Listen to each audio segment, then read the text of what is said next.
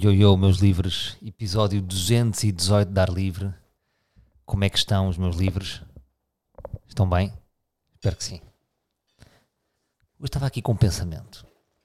Quando eu tinha 20 anos, estava mais ou menos na altura ali da transição, tinha andado no IAD, a fingir que ia acabar um curso de marketing e publicidade, depois desisti um, a seguir a um exame de economia em que fui livre. Lembro perfeitamente. Por acaso era um professor que era bacana. Fui fazer um exame de economia, mas completamente livre, sem estudar e. Palha! Eu às vezes fazia isso, ia, ia, ia filosofar para cadeiras que não era para fazer isso.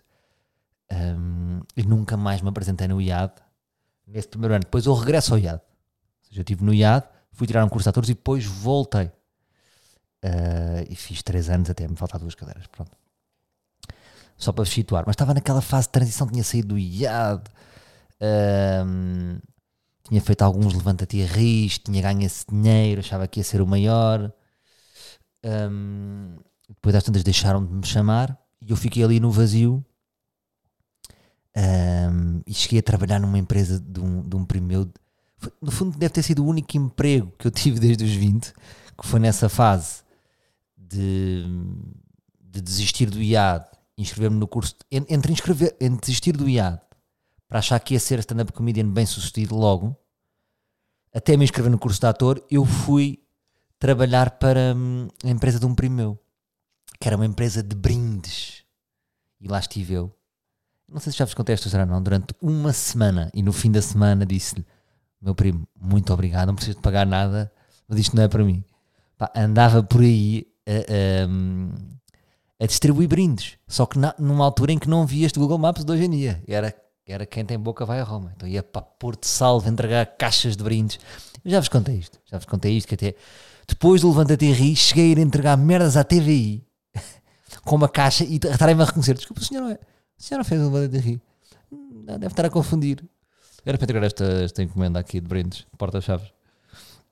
E é engraçado como não, nunca deixe de me sentir nessa linha, nunca deixe de me sentir nessa nesse fantasma, não é? Um, como é que esta linha é ténue entre era o que o Fernando Mendes dizia, em Portugal não há vedetas, tanto estás a atuar num, num coliseu como a seguir, é para atuar em cima deste fardo de palha? Cá vai alho. Pronto, agora fiz-vos fiz uma contextualiza, contextualização gigante. Vocês foram vítimas de contextualização gigante. E estava certo dia na casinha do meu pai em Eiras, no escritório. No escritório, onde o meu pai tem um pedaço de alcatifa extra embaixo da cadeira para a cadeira não estar em contacto com a alcatifa. Portanto, guardou um bocadinho da alcatifa para meter sobre a cadeira para não bater na alcatifa. E lá estava eu o dia inteiro a olhar para o Messenger. Os meus dias eram dias inteiros a olhar para o Messenger.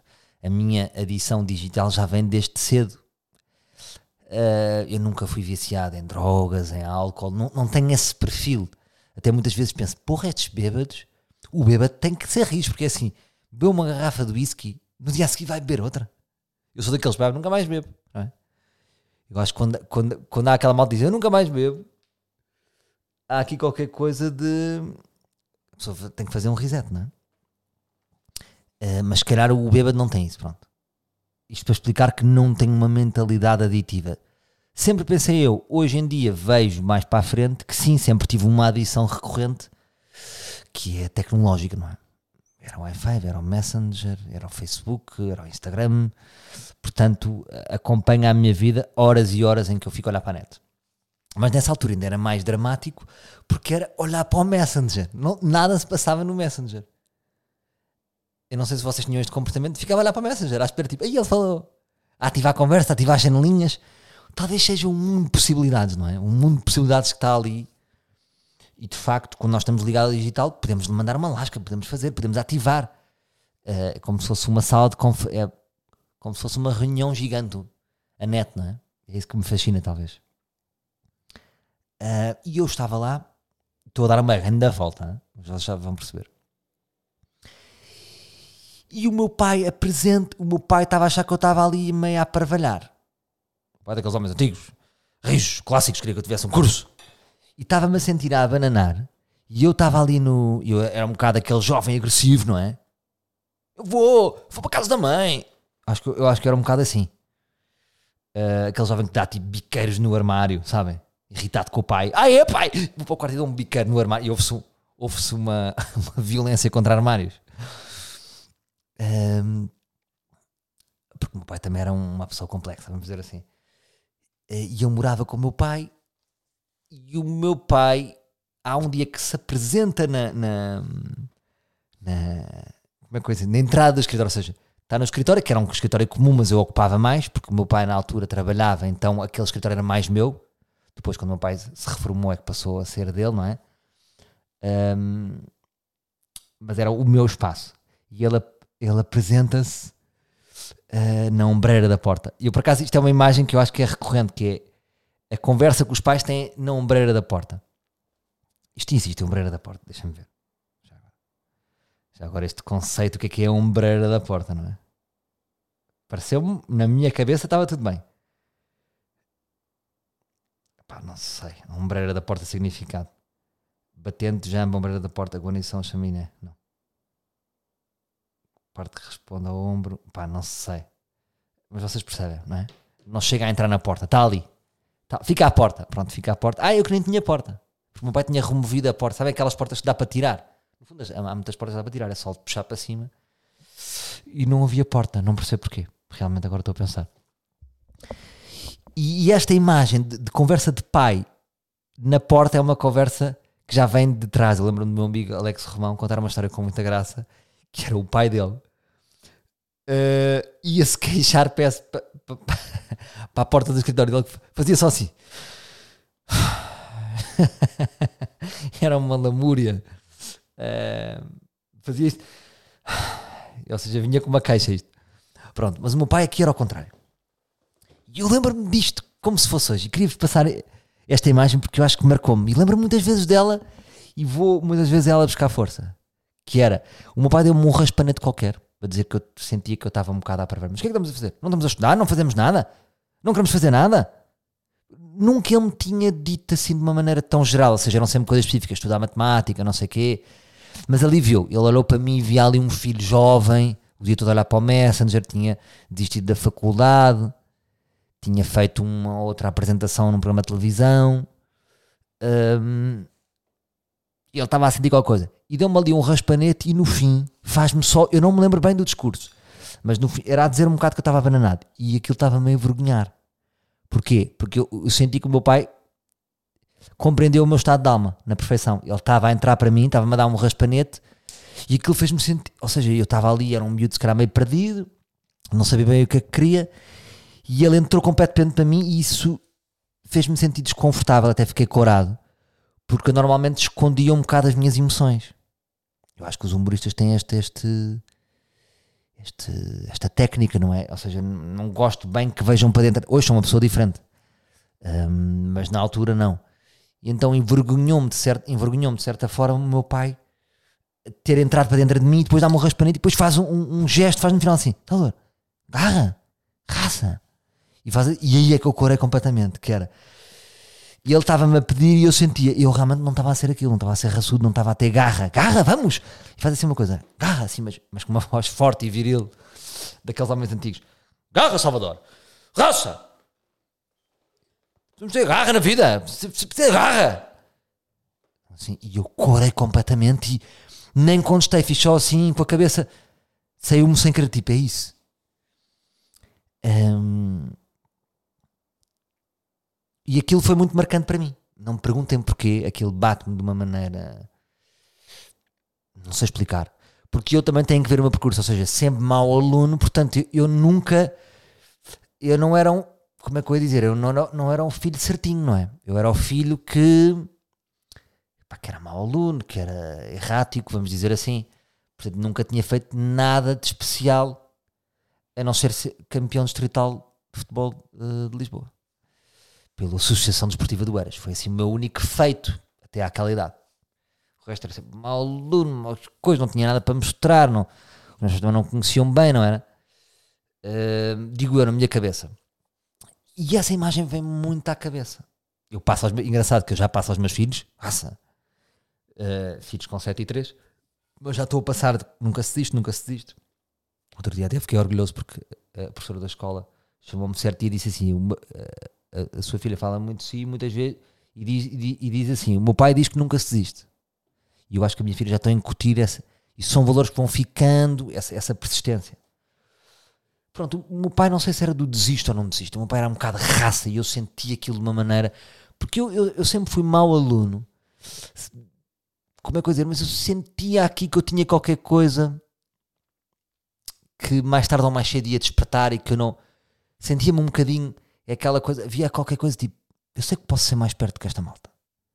Um, não era, ou seja, não, não, na, na folha, na folha, na, na, no Excel daquela altura, não era o melhor em nada, não é? Mas eu sabia que havia qualquer coisa em mim. Talvez um bocadinho esse sentido de humor, que no meu grupo de amigos já, já aí tinha começado a, a despertar. E aquela imagem do meu pai dizer raça ficou para sempre na minha cabeça e vem-me sempre. Ou seja, portanto, eu tinha 20 anos, não é? Passaram hoje 20 anos e aquilo vem-me na cabeça muitas vezes. Quando eu estou a ir abaixo, raça, vamos embora. O raça é um bocadinho fazer o que, tem, o que temos para fazer, uh, não nos escondermos, termos alguma coragem, apresentarmos de, de, de, nas coisas e ter alguma persistência, alguma consistência. E agora, um, eh, ehm, desde esse dia, ou seja, naquele dia qualquer coisa mudou em mim. Eu depois um, é mais ou menos naquela altura que eu começo aquele meu grupo, os Alcoólicos Anónimos. Um, um bocadinho mais à frente do que isso, não, não, não exatamente nessa altura. E começo ali a conhecer uma malta que já tem um rigor descrito e não sei o quê, que me obriga a procurar e a começar a especializar-me e a fazer por mim. Mas eu desde essa altura, portanto, eu passo de um gajo que era mau aluno e que simplesmente falhava e que estava-se a cagar ou que não estudava nada, não é? Porque não estudava nada e apresentava-me num exame, para uma pessoa que começa a cumprir, começa a apresentar-me, começa a aparecer, começa a fazer. Começa a chegar-me à frente uh, e passo de um miúdo um bocado irresponsável para muito responsável. Porque enquanto os meus amigos estavam ainda a estudar, eu começo a minha atividade profissional ali aos 19, 20. Portanto, é como se eu entrasse no mercado de trabalho aos 19. Percebem? Dá alguma imaturidade naquele primeiro ano, alguma irresponsabilidade, algum lado um leviano, pá, perdido. Não, não, não, estava também rodeado das pessoas certas, no sentido que, que os meus amigos não eram fixos, mas não, não, não tinha amigos daquela área. Portanto, não, não tinha amigos que me podiam acrescentar. Um, não estava rodeado nem de primos, nem de nada de, de, de Pronto, mas isso é uma coisa que a pessoa procura, não é? Depois fui descobrindo, não é? Depois com os workshops de humor, olha, olha uma pessoa parecida comigo, olha aquela pessoa que está aí à frente, deixa-me ser como aquela pessoa, deixa-me procurar, deixa-me também ler isto, deixa-me estudar isto, pronto. Uh, mas vem-me duas imagens constantes, que é essa imagem da raça, mas também me vem, vem tem vindo muito à cabeça que eu desde essa altura que sou que sou muito cumpridor e sou muito certinho. Um, e às vezes também tipo, lá, por exemplo, lá, agora isto por, porquê? Porque lá estou eu já no outro projeto. Ainda agora acaba um projeto, já estou a pensar em 2023. Ou seja, eu já estava, já estou a pensar em 2023, já estou a pensar em 2024. Sempre a cumprir, sempre a fazer. Um, e eu tinha sempre. Uh, uh, não era isto que eu queria dizer, era, era uma, desculpa, não, não comecei da maneira que queria dizer. Quando eu estava naquela altura e comecei a fazer stand-up, eu lembro-me de muitos fins de semana, os meus amigos irem para a Ericeira, curtir, e eu fim de semana e fim de semana em casa sozinho, em Oeiras, e eles a passar o fim de semana, eles a curtir na altura certa, e eu em casa a olhar para as paredes, perdido, a tentar escrever sozinho, isolado, sem ter muitos parceiros, ou pessoas que me pudessem ajudar também, parece que tinha medo de pedir ajuda, não sabia conectar-me bem achava que era eu em casa que tinha que escrever tudo. E, e, e lembro-me, tipo, tinha uma atuação no Batata e ficava um mês fechado em casa, todos os fins de semana. Queres ver isso? Era não. Os meus amigos a ir, a ir, a ir. E desde muito cedo comecei a abdicar de curtir, um, de curtir para atingir os meus objetivos. E eu não sei se, se, se como é que eu ia dizer? Se. Se curti tudo, no fundo. Percebem o que eu quero dizer? Um, porque eu gostava também, ou seja, aquele trabalho era uma, é, é, aquele, aquele trabalho divertia-me, mas também havia muito sofrimento, não era? Um mês fechado em casa, depois ia atuar e era uma merda. Portanto, era um mês de, de, de neurótico para escrever, não saía nada de jeito, apresentava-me de uma maneira frágil, depois de ter que lidar com. Nem tinha sido assim tão engraçado. Portanto, isto são anos de início de algum sofrimento. Agora estou a ler e estou, estou, estou a escavar. Eu na altura não me sentia em sofrimento. Um, sent, quer dizer, não me sentia muito alegre, mas não, não, não, não, conseguia nomear as coisas assim. E muitas vezes às vezes apetece-me. Apetecia-me.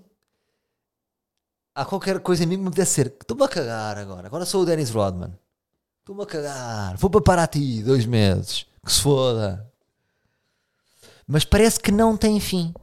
Parece que aquele caminho de responsabilidade que eu iniciei não tem mais fim em mim. Houve qualquer coisa que mudou em mim. Também, talvez, exista aqui um medo da fatalidade, não é? Porque é que eu estou sempre a pensar no próximo projeto? Porque gosto de criar, mas sempre a pensar em garantir-me, não é? Em garantir-me neste meio, em garantir-me financeiramente, em garantir a minha dignidade, não é? Isto é tudo uma luta pela dignidade, porque a dignidade também é uma mistura entre o sítio que nós queremos estar e onde estamos. A pessoa olhar para os espelho e sente-se bem ou sente-se mal. E parece que não tem fim. E o que é que acontece? Quando há um, um vazio, quando há um vazio, agora com o fim do São Menino para ir, é uma, como eu vos dizia, é tudo uma nuvem. Ai, a nuvem já foi. Já está lá atrás. Um, a pessoa para e pensa o que é que eu estou a fazer. E eu muitas vezes acontece-me isso e já tenho, tenho partilhado isto aqui convosco. Muitas, muitos de vocês mandam mensagens dizer que se identificam com isso. Que agora, mas o que é que eu estou a fazer? Lá estou eu num próximo projeto. Um, que faz parte do meu percurso, faz parte deste, deste videogame que eu estou a ter, mas para onde é que eu estou a ir? Não é? Um, eu acho que sempre que nós atingimos num, um objetivo, chegamos, chegamos a este vazio. No fundo, é quase como se os objetivos muitas vezes maquilhassem uh, algumas crises de, de, existencialismo. Não é? Agora tenho este objetivo da casa, portanto, estou a fazer as coisas para pagar esta casa, para pagar a outra casa, um, para pagar a escola dos meus filhos, uh, para pagar o que se foda. Hoje vou ao Rio de Janeiro. Um, para pagar algum conforto, não é? Para poder ir jantar com um amigo, para poder ir jogar ténis em pisos cobertos caríssimos com eletricidade uh, caríssimo. Um, percebe o que eu estou a dizer? Portanto, e agora para um projeto mas estou aí para quê? Isto dá-me o quê? Isto preenche-me assim tanto? Um, preenche, mas ficamos sempre aquém. Sempre aquém. Nada chega. E quanto mais pessoas eu conheço deste meio, nada chega. Nunca ninguém está satisfeito. Uh, as vossas referências nas, nas vossas áreas, seja qual for a vossa área, se vocês a conhecerem, ela não está satisfeito com aquilo, com, a, com aquilo outro, há sempre aqui uma grande insatisfação. Um, e há sempre um grande vazio. Eu às vezes agarro-me a pequenos pensamentos que são simples, que é tipo, pá, isto, é, isto é o meu caminho, eu sou um criativo, é escrever, um, produzir, fazer, entregar. Está feito. No fundo é um bocado, é simplificar, é relativizar aqui alguma maionese artística que existe. Eu sou como um padeiro, o padeiro acorda, chega, começa a pensar, deixa-me fazer o pão assim, deixa-me fazer o pão assado, deixa-me fazer um pão diferente. Começa começa a, a, produzir o seu pão, entrega o seu pão, a pessoa come o pão, ninguém depois fica a dizer, bem, o seu pão é mais um pão, é mais um pão, é mais um é mais um bolo. Mas pronto, e, isto para chegar à conclusão, para chegar à conclusão que muitas vezes uh, uh, isto é uma boa maneira, isto tem-me levado para a frente, eu ter objetivos, vou cumprindo, são tipo nenúfares. Não sei se vocês lembram de um programa que era o Nunca Digas Banzai, e havia uma, um dos é aqueles programas loucos uh, de japoneses, e, e, o programa era tipo, eles tinham que atravessar de uma ponta para outra do rio com nenúfares, uh, em cima de nenúfares, só que havia uns nenúfares sólidos e outros que não. E esse jogo sempre me marcou. Um, e no fundo eu sinto que um bocado um, um, trajeto de uma pessoa, seja em que área for, um, por isso é que eu faço estas partilhas convosco, porque eu acho que vocês podem fazer o paralelismo com qualquer área. Um, é isto, é este, é este passar para o outro lado do rio, em que às vezes há umas zonas sólidas, às vezes há uns nenúfares, e andamos de um lado para o rio, do rio para o outro, do outro para o rio, depois vamos para outro rio, aumentamos o, aumentamos o desafio do rio. Um, mas muitas vezes há, aqui, há, há, um vazio tipo, não sei para onde é que eu estou a ir. Se querem que eu vos diga, não sei para onde é que eu estou a ir. Estou, estou a fazer a casa e depois. Percebem o que eu digo? Depois tenho aquela casa, depois é o quê? Pois é, por isso é que as pessoas depois inventam merdas, depois já estão na casa do campo. As pessoas estão sempre em objetivos, porque se as pessoas pararem, eh, fica estranho, não é? Fica estranho, as pessoas podem se sentir tristes se não tiverem objetivo. Há, há... Portanto, os objetivos são bons, não é? Por um lado, são bons porque nos ajudam a, a como é que eu ia dizer? Ajudam-nos a fazermos por nós e depois cumprir uma coisa, dar-nos uma autoestima, dar-nos uma, dar-nos uma cara limpa, dar-nos uma.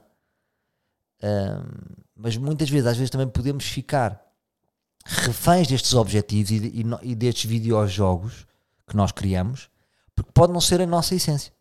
É o que eu vos digo. Uh, eu muitas vezes penso, sim, eu sou humorista, sou humorista, é, é isso a minha profissão, é por isso que vocês me conhecem mas ao mesmo tempo fiquei refém deste jogo. Quem é que me diz a mim que eu também não sou um bom padeiro, um bom jardineiro?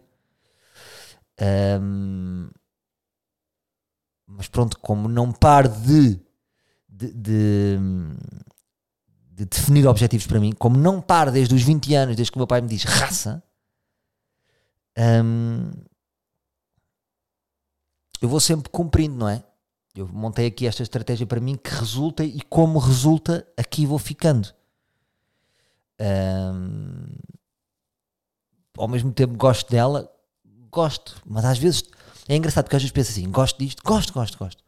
E às vezes duvido se gosto disto e depois, mas há uma voz disto: gostas, gostas. E sigo também. Um, mas eu gosto, eu, claro que eu gosto desta vida, gosto de escrever, gosto de produzir, gosto de criar. Um, mas muitas vezes a minha dúvida é, é, está relacionada com o, com, o lado financeiro, em que eu já monto os meus projetos, a maior parte deles, de uma maneira a que sejam bem sucedidos financeiramente. E isso às vezes torna-me mais sério no projeto. Como é que eu ia dizer? Um, projetos em que, que eu, eu tiro isso da equação. Eu, eu, eu, o exercício devia ser o contrário, devia sempre começar assim, não pensar no, no, no, no lado financeiro, como por exemplo o ar livre ou o Sombrinho para ir.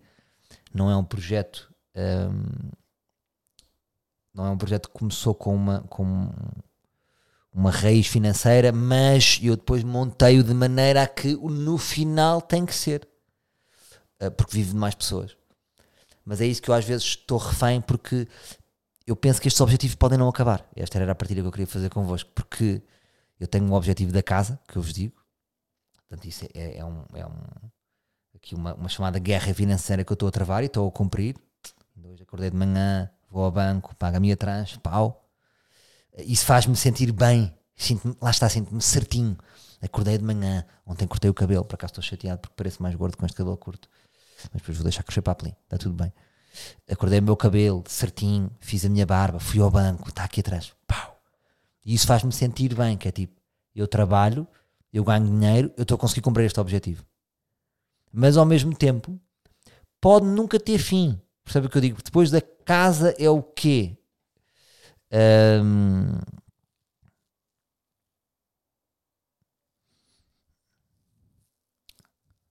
É isto. Uh, acho que, que, porque às vezes penso que quem é que vou ser eu no futuro, não é? Quem é que vou ser eu pa, daqui para a frente? Um, penso muito na família e nesse conceito de antigamente pensava de uma forma mais compartimentada que é família, mas agora vou ao Amsterdão curtir, agora vou ao Rio fazer isto, agora vou ali. Agora imagino que a família tem que fazer parte, porque eu também sou pai, sou aquele homem de família Então, os meus filhos têm que estar perto de mim também. Eu não posso continuar a compartimentar isso. Eu, por exemplo, gosto de levar a minha filha a uma agência. Eu quero que ela, que ela, que ela esteja perto do palco. Ela, eu gosto que ela perceba quando chega aqui da escola, que eu estou aqui com o João Maria a escrever a peça, o que é que estamos aqui a fazer. Um, eu também, ou seja, isso é, isso é, o que eu posso passar à, à, minha filha, não é? Posso passar esta, esta, esta criatividade e que criar e, e, e, e que muitas vezes, uma, uma, vez fiz uma coisa com ela, acho que não sei se vos contei ou não. Desculpem lá, já são tantos episódios, já não sei. Um, que era da t-shirt. Eu, eu gosto de dizer, filha, vamos desenhar aqui uma coisa e depois dá para estampar e podemos fazer a nossa própria t-shirt. E isso para mim foi muito bom passar isso. E são pequenas coisas que eu acho que lhe posso passar, que também me foi passado a mim, que é bom, que é nós podemos idealizar e as coisas podem acontecer. E se nós percebemos isso na vida e se depois fizermos por isso, se tivermos essa responsabilidade e esse compromisso, as coisas acontecem. Acontecem. Uh, pronto, agora estou aqui a viajar, mas é isso. Eu vejo-me no futuro a não, a não poder compartimentar isso. Ou seja, eu já não sou um. Percebem o que eu estou a dizer? Eu não sou um, eu sou 3, 4. Eu sou 3, 4. Sou 3, 4 bolas que fazem uma bola gigante. Um, e isto também demora a reinventar-se, demora. Um, porque eu tenho um chip muito individual e apesar, claro que já tenho uma família há 7 anos, uh, mas depois quando estou a projetar para a frente, não é? Porque imaginem, os meus projetos são individuais, são menino é uma coisa que eu que acontece fora da minha casa. A é uma coisa que acontece fora da minha casa. O stand-up é, eu vou fazer uma tour, é aquele pai que vai caçar mas eu vejo que isso, vejo alguma fragilidade nesse conceito de, de, de, do homem que vai para a guerra e depois aparece. É importante ir envolvendo a família. É uma questão também de, de partilha. Acho que os putos vão crescendo melhor. Pronto. Isto agora, se calhar vocês não têm filhos, estou-vos a chatear, mas para perceberem que muda aqui qualquer coisa e eu tenho que pensar nos meus projetos com estas 3, 4 bolas e não só como uma bola individual. Um, e isso faz parte às vezes deste meu vazio que é pensar mas para onde é que vão estas quatro bolas? Uh, e preservando também a minha bola, obviamente. Este jogo de bolas. Claro que não é que tipo, agora sou quatro bolas. Eu sou uma bola e preservo a minha individualidade, mas faço parte de um conjunto de quatro bolas dinâmicas. E acredito muito nesta, nesta lógica de, de quatro bolas.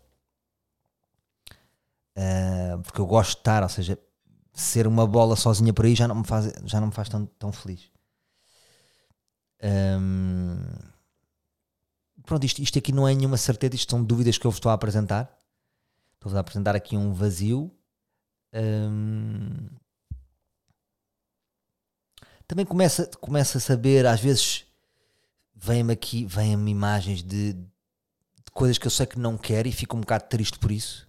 De realidades, de propostas, de, de certos grupos de amigos, de, de, pessoas que passaram na nossa vida e vêm às vezes esses lutos, essas pessoas que já deixei para trás, outras pessoas que vejo um futuro incerto na minha relação com elas porque não temos nada a ver, passado anos. E, hum, mas é preciso tomar decisões e é preciso ir para a frente. Um, e esse é, é uma das. É um, propósito, é uma, não é um propósito, é uma, é uma, é uma coisa que eu comecei a mentalizar já que as coisas têm que, que não posso ter esta culpa e tenho que seguir para a frente uh, com aquilo que eu quero fazer. E, e pronto, ora, hoje tinha vários temas, mas não é que no primeiro tema, que era aquela imagem do meu pai a dizer raça, um, ehm, fizemos meia hora aqui. Portanto, hoje não, vou, não, não me vou alongar noutros temas. Acho que também às vezes o ar livre pode ser rico se for um só tema. Um, porque às vezes pode deambular muito. Uh, e estava a imaginar que um ar livre com temas que às vezes também poderia porque, porque permite a pessoa uh, ir mais e, e, pensar mais à volta de um determinado tema e não ir saltitando, porque às vezes no saltito nessa rapidez perderam-se coisas. Uh, não sei, é um pensamento que tenho tido. Portanto, muito obrigado. Lá vou eu cumprir hoje. Tenho estado a escrever todos os dias, não falho. Desporto de manhã, escrita à tarde. Uh, não consigo dizer que se foda, estou-me a cagar, eu depois escrevo isso, vou para Paraty. Mas também senti, agora estou com Paraty na cabeça, não é? Porque estive no Rio e não fiz aquela cair a duas ou três sítios que não são Rio. Mas sinto que uh, também estou a precisar disso, de qualquer coisa de um, um rasgo aí de loucura. Um, e pronto. Um grande abraço, meus livros. Até para a semana. Ah, só uma coisa que vos queria dizer. Uh, estamos na luta, continuo na luta, lá está. Estamos em dia, até vou ver, dia 9. O pior é o fim de semana, não é? Vamos ser honestos. No fundo, são quatro grandes obstáculos, que são os quatro fins de semana. Já passámos um, temos mais outro, dois, temos mais três fins de semana. Depois dia 31 é quarta-feira. Aos todos, a todos os que têm mantido vivos, não sei se estão a par do Dry January, no fundo é basicamente estar um ano, um ano, porra, não esquece estar um mês sem beber, porque dizem certas e determinadas pessoas que uh, o fígado precisa ali de um mês para fazer reset. Portanto, começamos limpinhos. E eu acho que o que me agradou, não é que eu andasse a beber que nem um louco, agradou-me a ideia de controle. Lá está, eu sou um bocadinho obcecado com isso, porque é no controle que eu vou ganhando alguma autoestima. Portanto, este certinho que eu vos tenho, que eu, que eu vos tenho estado a dizer, que, que há 20 anos que estou aqui a cumprir etapas, vem também, isto traz-me alguma felicidade. Não sei porquê, porque eu acho que é, controle é poder. Não vos sei explicar. Tipo, eu ter o controle em mim dá-me força. Para claro que comer uma mousse e virar uma garrafa de vodka é giro. Mas isso é um período mais curto de tempo. Depois, a semana a seguir eu não ter feito isso, dá-me mais power. Não sei explicar. Um, isto para dizer o que. Ah, e ao mesmo tempo também estão a fazer de açúcar. Isto é que é, é engraçado. Açúcar Pá, claro que não é comer um queijo fresco com um bocadinho de compota. Mas eu hum, não estou a comer sobremesas porque estava a avacalhar bué. Desde rabo de peixe, desde abril, desde as filmagens que me parti todo, então estou a voltar. Pronto, isto não interessa nada. Pronto. Em relação ao Dry January, mensagens que as pessoas mandam pá, são hilariantes. Eu até tenho aqui, deixem-me partilhar convosco. Uh, epá, vale a pena as mensagens. Sábado triste notícia, jantar Natal atrasado, colaram um jarrinho de sangria em cima da mesa e não resisti, estou fora de jogo. As pessoas vão mandando mensagens que eu fiz. Porra, estava a cozinhar e bebi meia garrafa que sobrou de temperar a carne. Quando me aprecia era tarde demais. Lindo. Fomos tomar umas cervejinhas a seguir à faculdade para aumentar a produtividade e uma amiga acabou atropelada. Pronto. Repara, como é que, como é que a malta passa do Dry January para uh, uma amiga foi atropelada? Já não estou, desculpa, isto foi dia. Foi quinta-feira. Já não estou, desculpa, mandei vir pizza, não vou comer pizza com água ou refrigerante. Foi de jola. Tento de novo para o ano. Pá, então tem sido hilariante. E eu ainda me mantenho. Uh, ainda me mantenho rijo. E, e pronto, deixa lá ver. Pá, hoje tenho um jantar. E para a semana tenho outro jantar, mas vamos. No fundo é fugir um bocado. Um bocado fugir fugir a toda a gente. Uh, e pronto, meus bros. Uh, muito obrigado uh, por este bocadinho hoje. Uh, agora vou almoçar. Sim, almoço ao meio-dia 11. Um grande abraço. Até para a semana, meus livros.